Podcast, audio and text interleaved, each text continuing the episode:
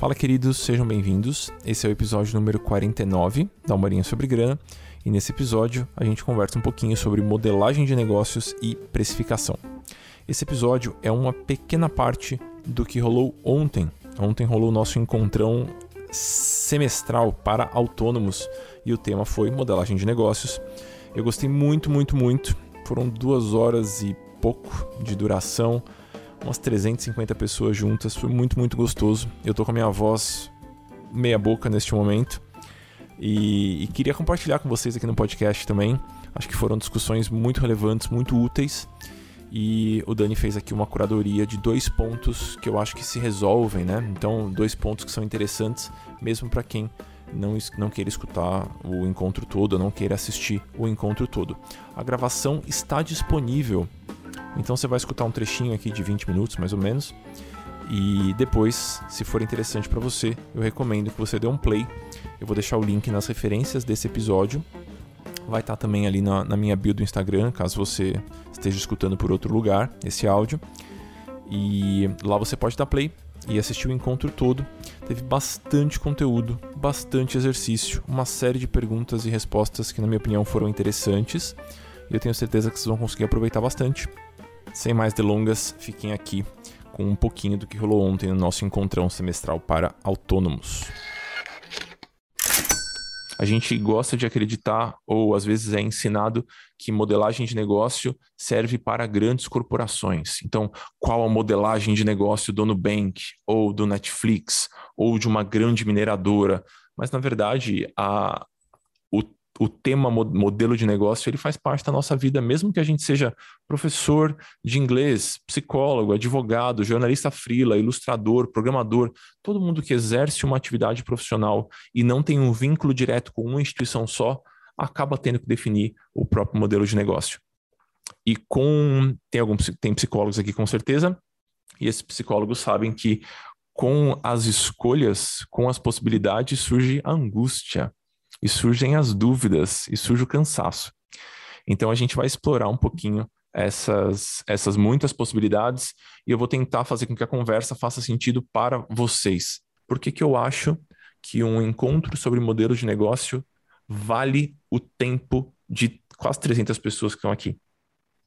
Eu acredito que vale a pena a gente conversar sobre isso, porque se o modelo de negócio de vocês não estiver alinhado com a disponibilidade, com a vontade, uh, com as características de vocês, a vida vai ficar muito difícil.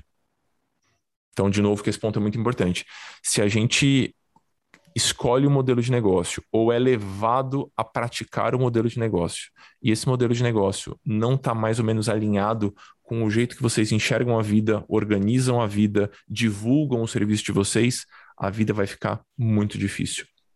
Eu canso de ver profissionais, por exemplo, que têm modelos de negócio que envolvem envolve o processo de vendas, então ele precisa vender bastante para muitas pessoas mas ele é uma pessoa que detesta vender.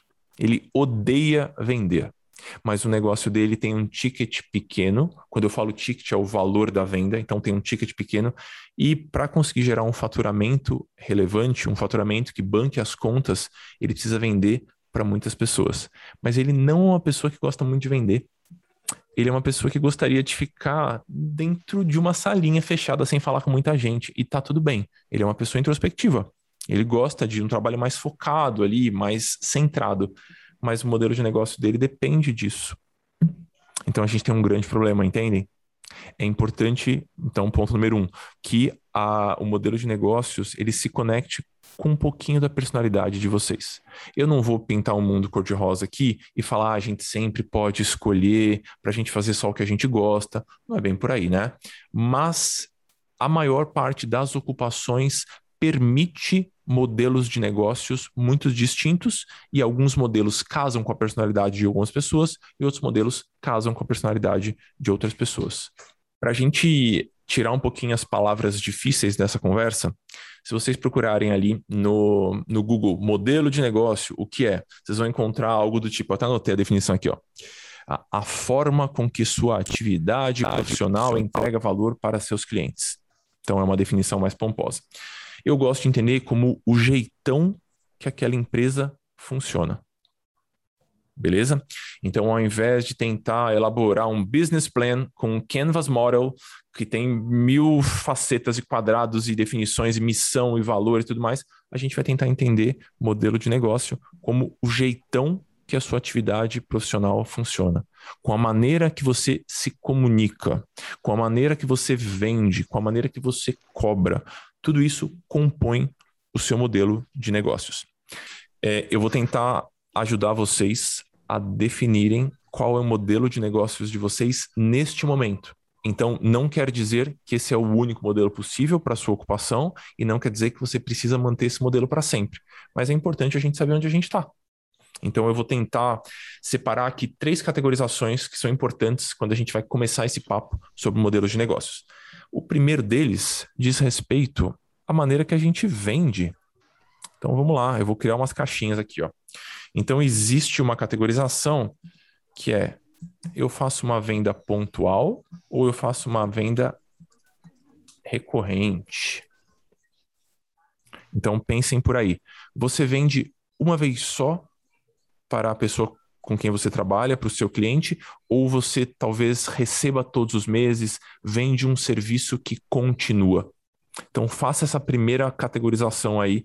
É, se você puder anotar, eu acho muito legal, porque a gente vai brincar com esses termos bastante. Deixa eu dar um exemplo. Uh, a maior parte dos consultores financeiros trabalha de maneira pontual. Então ele vai lá, identifica o problema de um cliente e fala: olha, para esse problema a gente vai fazer isso, isso e isso, e nosso trabalho termina aqui. Então eu vendo uma vez, é uma venda pontual e acabou. Eu vi passando aí a Alê, a Alê é florista. Na maior parte das vezes, os floristas trabalham de maneira pontual. Então eu vou lá, eu chego a Alê, eu quero comprar um arranjo. Aí ela fala: Ok, eu tenho esses aqui, desses tamanhos tal. eu entrego para você e custa tanto. Eu faço a compra desse arranjo e a nossa relação comercial meio que terminou ali. Eu sei que tem aqui muitos psicólogos. A maior parte dos psicólogos trabalha de maneira recorrente. Porque a nossa mente é muito complexa, amigos. Ninguém resolve em uma sessão de uma hora. Então a gente fica ali no nosso processo terapêutico por bastante tempo. Então a venda da maior parte dos psicólogos é uma venda recorrente. Então, tentem posicionar o trabalho de vocês entre o pontual ou o recorrente. Joia, essa aqui é a nossa primeira categorização com relação a modelo de negócios. Ficou claro, pessoal? Balancem a cabeça ou chorem, que aí eu vou saber o que aconteceu. Beleza, joia. A segunda categorização, e essa é bem interessante na minha opinião, existem pessoas que trabalham com preço fechado e existem pessoas que trabalham por orçamentação. Então vamos lá. Às vezes eu posso ter o preço fechado da minha hora, ou o preço fechado da caneca que eu produzo em casa, ou o preço fechado de algum serviço que eu ofereço, ou de algum produto que eu ofereço. Então, é, eu sei o quanto eu vou cobrar para cada cliente, porque o produto que eu ofereço, ou o serviço que eu ofereço, ele tem sempre o mesmo valor. Essa é uma outra categorização. Ou eu trabalho por orçamentação. Então eu vou analisar as demandas ou as características que aquela pessoa está me pedindo, e aí, com base nisso, eu vou bolar um orçamento. Então vamos lá, essa aqui é a nossa segunda categorização. A venda pontual é aquela que, na maior parte do tempo, ela tem um começo e um fim, ela acontece naquele momento. E depois a nossa relação comercial com aquele cliente, com aquele paciente, com aquela pessoa, ela encerra e a recorrente implica em eu ter recebimentos que vão acontecer ao decorrer do tempo sem eu precisar vender de novo. Então eu vendi uma vez e a venda segue acontecendo, o dinheiro segue entrando algumas vezes, né, por um período específico, às vezes determinado, às vezes indeterminado. Tá bom? Eu costumo dizer que quando a gente tem ali mais de seis meses trabalhando com o mesmo cliente, é um processo um pouquinho mais longo. Eu gosto dos seis, não tem nenhuma regra, mas eu acho que é um período interessante, um semestre. A gente costuma chamar de renda recorrente. A maior parte dos psicólogos trabalha assim. Uh, existem consultores financeiros que trabalham assim. Existem fonoaudiólogos que trabalham assim. Fisioterapeutas que trabalham assim para pacientes crônicos. Da mesma forma que existem fisioterapeutas que trabalham com um pacote fechado de, de sessões tá? Então, não se preocupem se vocês falam, eu tô meio aqui, meio ali, mas façam a reflexão para a gente tentar chegar na definição mais, mais elaborada possível, mais precisa possível. Beleza até aqui? Então temos ali pontual e recorrente, preço fechado e orçamentação. A gente tem uma outra categorização que eu acho super interessante também e que tem ficado cada vez mais difícil de fazer, que é produto ou serviço. Antes, pessoal, numa época pré-internet e pré-pandemia e, e pré-modernização das coisas, a gente conseguia definir produto como algo físico, né? E serviço como algo um pouquinho mais etéreo, um pouquinho mais aberto, que não envolve uma entrega palpável. Mas agora, quem aqui não tem um serviço de assinatura? A maior parte das pessoas tem um serviço de assinatura. Então, eu gosto de entender o produto como algo que é replicável, algo que eu posso deixar numa prateleira e oferecer para as pessoas, e as pessoas podem comprar, várias pessoas podem comprar o mesmo produto. O escopo é muito delimitado. Então, por exemplo, eu tenho o Dinheiro Sem Medo, que é um programa de acompanhamento. Eu considero que ele é um produto, porque muitas pessoas podem comprar e ele tem as mesmas características para todas as pessoas. Ele vai ter os plantões, vai ter o suporte por e-mail, vai ter a consultoria individual, ele vai ter ali um, um escopo muito fechadinho. Já, por exemplo, se eu chegasse para vocês e falar, pessoal, eu estou com a agenda aqui para consultoria individual, quem quiser, é, manda um e-mail para mim com as demandas que eu vou tentar elaborar um escopo para vocês. Vejam, eu vou elaborar um escopo para cada pedido que está chegando eu vou customizar a minha entrega de acordo com as demandas de cada cliente. Então, a gente costuma chamar esse tipo de entrega de serviço. Eu sei que é contraditório, eu sei que às vezes a gente fica, ah, será que eu estou aqui ou será que eu estou ali? Façam uma primeira definição do negócio de vocês. Se vocês quiserem escrever, eu acho que vai ser muito legal. Por exemplo, eu sou um jornalista eu trabalho de maneira pontual com os meus clientes, eu faço orçamentação e eu considero que eu entrego um produto. Então, tentem elaborar uma frase para o negócio de vocês que passe por essas três categorizações: pontual ou recorrente, preço fechado ou orçamentação, produto ou serviço. Aí, pessoal, agora está saindo as frases aqui. Então, eu sou arquiteto, trabalho de forma pontual através da orçamentação e entrego um serviço. Beleza. A Mari falou assim: eu sou roteirista, trabalho no modo recorrente com preço fechado. Fico até na dúvida se é serviço ou produto, porque trabalhamos em sala de roteiro por um tempo, que seria um serviço, mas o resultado é um produto. Não se preocupe. Se fica ambíguo a história do produto ou serviço, não entre nesse ponto. Não, não vamos perder tempo e perder energia com uma definição que talvez não seja tão clara assim.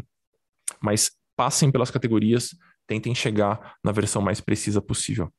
Gostei que a galera bota até em maiúsculo. Eu sou uma designer gráfica que presta serviço de forma pontual, precificado por orçamentação.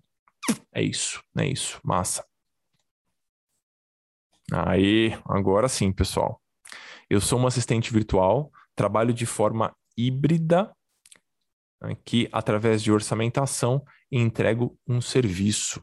O Gustavo falou: eu edito podcast, faço um serviço pontual de preço fechado, temporada de podcast com preço acertado. Deixa eu pegar esse exemplo, que eu acho ele muito, muito interessante para a gente quebrar alguns mitos aqui. Às vezes a gente acredita que algumas profissões necessariamente têm que trabalhar com um modelo de negócio específico. Então, por exemplo, o psicólogo tem que trabalhar dessa forma, o jornalista tem que trabalhar dessa forma, a pessoa que edita do audiovisual, que edita um podcast, ela tem que trabalhar dessa forma. Veja, eu conheço pessoas que editam podcasts e elas cobram por minuto. Então, não importa quantos episódios são, não importa quantas temporadas são, elas trabalham por minuto. Eu conheço outras pessoas que trabalham por diária. E elas, elas fazem a mesma coisa, elas editam podcasts, mas elas trabalham por diária. Eu conheço outras pessoas que fazem um preço fechado por episódio. Olha, 200 reais por episódio, 100 reais por episódio, 250 reais por episódio. Eu conheço algumas pessoas que montam um portfólio de produtos. Então, veja, a edição simples custa 150, uma edição mais elaborada custa 250. Então, existem muitas maneiras da gente oferecer serviços ou produtos parecidos e o modelo de negócio, a precificação, a narrativa de venda é que vai mudar. Amuri, você possui algum material que aborda sobre a insegurança na hora de precificar e cobrar e etc? A Camila está aqui? Camila, dentista, aluna do FPA. Eu vi o rostinho dela passando. Se ela estiver por aqui, maravilhoso. Senão eu vou contar o caso dela. Assim. Ah, tô vendo vocês mostrando os amigurumis de vocês, pessoal. Meu Deus, eu nem sabia que isso existia. Porque eu não tenho filhos, né? Deve ser isso. Ok, deixa eu comentar um pouquinho sobre a segurança na hora de cobrar, né? Vejam, a maior parte dos autônomos, pessoal, vive muito sozinho. Então, conversa com poucas pessoas, né? Sobre, Oi, sobre amor, a própria eu vida tô autônoma. aqui. Eu tava com a câmera. Ah, aí, então Oi, tá bom. Você se incomoda? Você se incomoda de contar um pouquinho? fico com a câmera fechada. Não, claro que não. Adoro essa história. Então, eu vou pedir pra você contar, pode ser? Então- Que aí eu dou um descanso pra minha voz. Boa. Pode. Pode. É, tudo bem, eu sou aluna do, do Amuri já desde os primórdios lá do finanças, primeiro Finanças para Autônomos, depois de, do Dinheiro Sem Medo. É, sou dentista, fiz esse exercício aí lá no início e fiquei chocada que quando a gente fez esses cálculos todos para ver é, meu negócio, como estava, eu cheguei à conclusão de que o problema estava na precificação. E aí essa insegurança que todo mundo compartilha era a mesma da minha. Eu fiquei, é, eu fiz uma pesquisa de mercado, que era uma coisa que eu nunca tinha feito na vida. Eu tenho, eu tinha 18 anos de formada na época e não tinha a mínima noção de quanto meus colegas cobravam pelos mesmos serviços que eu. E aí disparei alguns WhatsApps assim para quem eu tinha um pouco mais de intimidade, com a maior cara de pau, assim, a Muri me incentivando o tempo todo a ter essa cara de pau, eu fui. E aí cheguei à conclusão nessa pesquisa de mercado que eu estava cobrando em média 20% menos do que eu poderia estar cobrando na minha faixa, assim, é, onde eu gostaria de estar situado. Aí veio o drama é, sobre como aumentar é, é, esse preço, né? Se eu aumentaria isso de uma vez, se eu faria esse aumento gradual. E aí, é, num dos plantões que a gente teve juntos aí no, no, no Finanças para Autônomos, ele falou, ó, eu acho que é, é, deveria esse aumento deveria ser feito de uma vez, de uma vez e aí faz e vamos ver o que, que vai ver o que, que vai acontecer, né? Porque essa questão de fazer um aumento gradual, você vai ficar com uma situação em que alguns pacientes vão ter um aumento, outros não. Enfim, resumindo a história, fiz o aumento de uma vez. Eu nunca tinha feito um aumento de preço assim é, tão expressivo e não tive nenhum problema em relação a isso. É, os pacientes eles entenderam, eles continuaram. Eu, eu consegui, inclusive, ter um crescimento é, o que eu achei que o, o, oposto do que eu achei que fosse acontecer acabou acontecendo. Mas essa questão do preço, é, eu, eu, conto essa história, eu, eu fico, adoro essa história por conta disso, porque o choque enorme que eu tive, eu descobri nessa pesquisa de mercado e como foi importante esse conselho que ele me deu de fazer essa pesquisa, de conversar com colegas, conversar com os iguais, né? É, para saber quanto eles cobram, falar de dinheiro, falar de preço, coisas que a gente não está habituado de fato a falar. E essa constatação de que eu, de fato, estava cobrando menos do que eu deveria e muito com medo. A, a, gente fica com receio de aumentar valor, de perder paciente, de perder cliente. A gente acaba esquecendo é, que a gente não vende só o produto, né? A gente, no caso, no meu caso, eu não vendo nada, eu não vendo serviço, né? Você tem tudo, tudo ao redor. Ninguém vai trocar, foi o que ele mesmo falou na época, ninguém vai trocar de dentista porque aumentou 10, 20 reais no procedimento, né? Porque existem outras coisas que são inerentes a, ao atendimento é, que tem um valor intangível, na verdade, né? Falei, Amore, morrendo de vergonha. Eu contratei a Camila, pessoal, para estar aqui dando esse depoimento. Para, velho! Peraí, deixa eu beber uma água aqui. Não, mas enquanto ele bebe a água, é, não precisa me contratar, porque a gratidão que eu tenho para ele já é um contrato vitalício. Pode me chamar aqui. É, eu ia comentar com vocês, pessoal, que o autônomo vive muito sozinho e que muitas vezes, mesmo uma pessoa não especialista, se ela tá pertinho, ela é capaz de falar: nossa, faz isso. Às vezes fica óbvio para quem tá perto. Só que a gente vive muito sozinho. Então, acho que um conselho que eu poderia dar para todo mundo que está aqui é: vocês precisam conversar sobre dinheiro com outros autônomos e com outras pessoas. Acho que esse é um, um ponto chave, assim. Então, além da, da brincadeira do modelo de negócio encaixar na personalidade e a viabilidade financeira, acho que esse é um segundo ponto. A gente precisa falar sobre isso, porque vai começar a ficar óbvio algumas coisas se a gente troca com outras pessoas, né? E aproveitando, no começo, pessoal, eu me empolguei com a fala aqui e não, não vou pedir para Elo para Camila deixarem aqui no chat. A gente vai abrir turmas do Finanças para Autônomos agora em outubro. Então, quem tiver interessado em participar, recomendo muitíssimo, pessoal, sem medo de soar com falsa modéstia. Eu acho que ele entrega um valor gigantesco, ele oferece uma rede e um suporte muito, muito, muito interessante. Tem vários alunos aqui balançando a cabeça, eu fico feliz. Temos uma rede, vocês vão ser muito bem-vindos. E eu abro duas vezes por ano as inscrições, então sintam-se muitíssimo convidados. E eu gosto muito das aulas, mas conectando com o nosso ponto aqui, a parte mais legal, mais interessante, é, na minha opinião, são os plantões, porque a gente vai ter esse espaço de troca, sabe? Que é como se fosse uma versão pocket, uma versão reduzida disso que a gente está tendo aqui, dessa brincadeira que tem 270 pessoas aqui juntos agora. É, e lá a gente trabalha com grupinhos menores, né, de até 25 pessoas. Então, enfim, vocês vão ser muito bem-vindos, tá bom? É, acho que esse é um ponto aqui, o convite que eu esqueci de fazer no começo. É isso por hoje, queridos. Espero que vocês tenham curtido. Não esqueçam que em algum lugar pertinho desse episódio ou na minha bio do Instagram, você tem acesso à gravação completa do Encontrão, onde a gente aprofunda esses dois pontinhos do modelo de negócio e da precificação que foram dois temas relevantes na nossa conversa de ontem, tá bom? Deem o um play por lá, fiquem bem por aí e na semana que vem estamos de volta com um novo episódio. Um abração e seguimos!